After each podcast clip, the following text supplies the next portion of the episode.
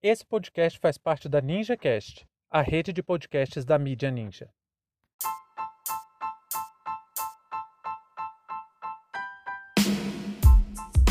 Acampamento Marielle Vive foi alvo de atentado novamente. Sejam bem-vindos e bem-vindas ao seu plantão informativo com análise e opiniões a partir de uma perspectiva histórica. Eu sou Arnaldo Castro, em conjunto com Brenda Salzman, e hoje é dia 11 de abril de 2022.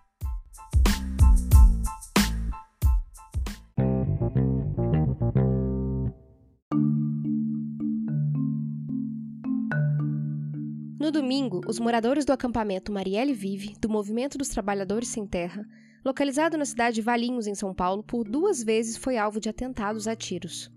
O primeiro aconteceu por volta de 3 da manhã e o segundo cerca de 7 horas da noite. Testemunhas alegam que no primeiro ataque um carro preto, com a placa coberta, passou diversas vezes em frente à entrada do acampamento, de repente parou, abriu a janela e efetuou os disparos. O segundo atentado aconteceu de forma semelhante. Moradores que estavam presentes ao ouvir os disparos se esconderam e se jogaram no chão. Ninguém foi atingido. O clima de terror e risco iminente atinge as 450 famílias instaladas no acampamento. O medo de que uma tragédia aconteça mais uma vez fez com que muitas das 150 crianças que moram ali não fossem à aula nessa segunda-feira.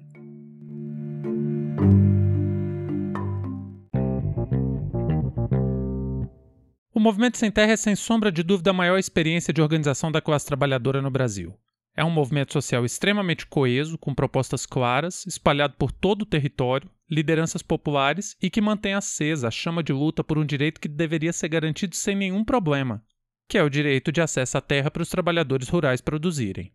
É impressionante como esse movimento cresceu, principalmente se lembrarmos que a sua gênese foi durante a ditadura militar.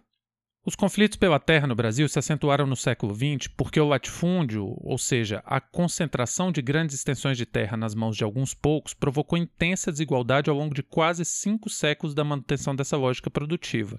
E em um país essencialmente agrário como o Brasil, ficou muito evidente que existia uma aliança intocável entre o Estado brasileiro e as oligarquias regionais para que nenhuma discussão sobre uma reforma agrária fosse feita.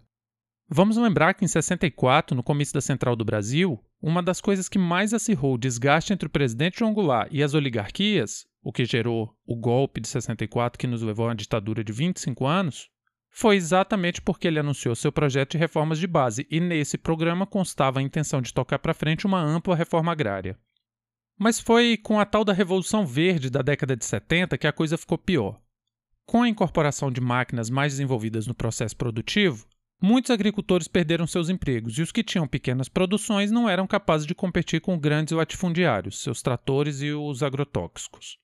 Para tentar contornar esse problema, houve um grande incentivo para que esses agricultores fossem para a região norte, só que o descaso do Estado, as dificuldades próprias da região e a resistência indígena impediram que esses agricultores conseguissem se manter lá. Aí, na década de 80, muitos trabalhadores rurais, por causa do fracasso desse novo modelo de colonização na Amazônia, retornaram do norte para o sul e passaram a reivindicar o direito à terra.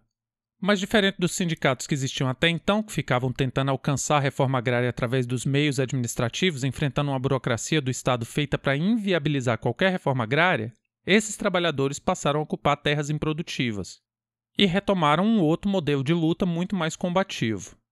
O MST tem sua origem nas ocupações das fazendas Macali e Brilhante no Rio Grande do Sul, na luta dos agricultores que perderam suas terras com a construção da barragem de Itaipu, no Paraná, e que constituíram o movimento dos agricultores sem terra do Sudoeste, e a ocupação da fazenda Burro Branco em Santa Catarina.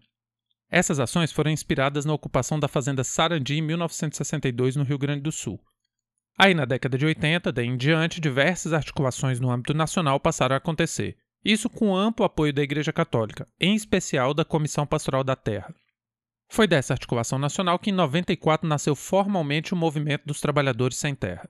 De lá para cá, essas famílias sofrem todo tipo de ataque e ano após ano são registrados assassinatos de sem terra. E é muito impressionante como nossos meios de comunicação tratam o tema.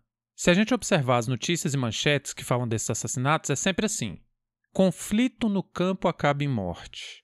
Confronto com a polícia deixa tantos mortos.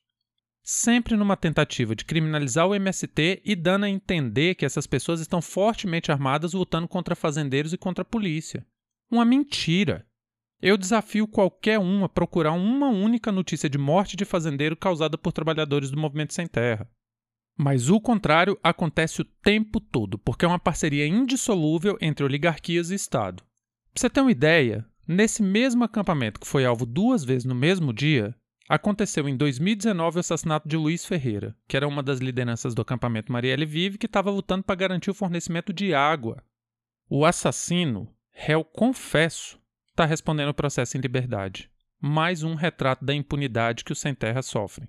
Aí, além de tudo, as testemunhas do atentado foram à delegacia, registraram um boletim de ocorrência e, quando a Secretaria de Segurança Pública da cidade foi questionada sobre o caso, eles alegaram que não estavam sabendo de nada, que a polícia não informa a secretaria de cada BO que é feito.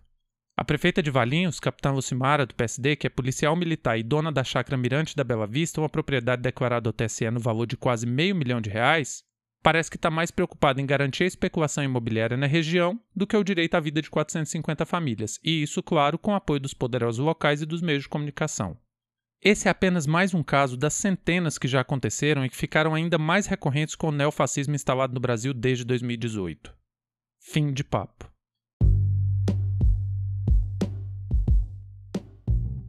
O História Oral Podcast é uma produção independente e conta com seu apoio para dar continuidade às nossas atividades.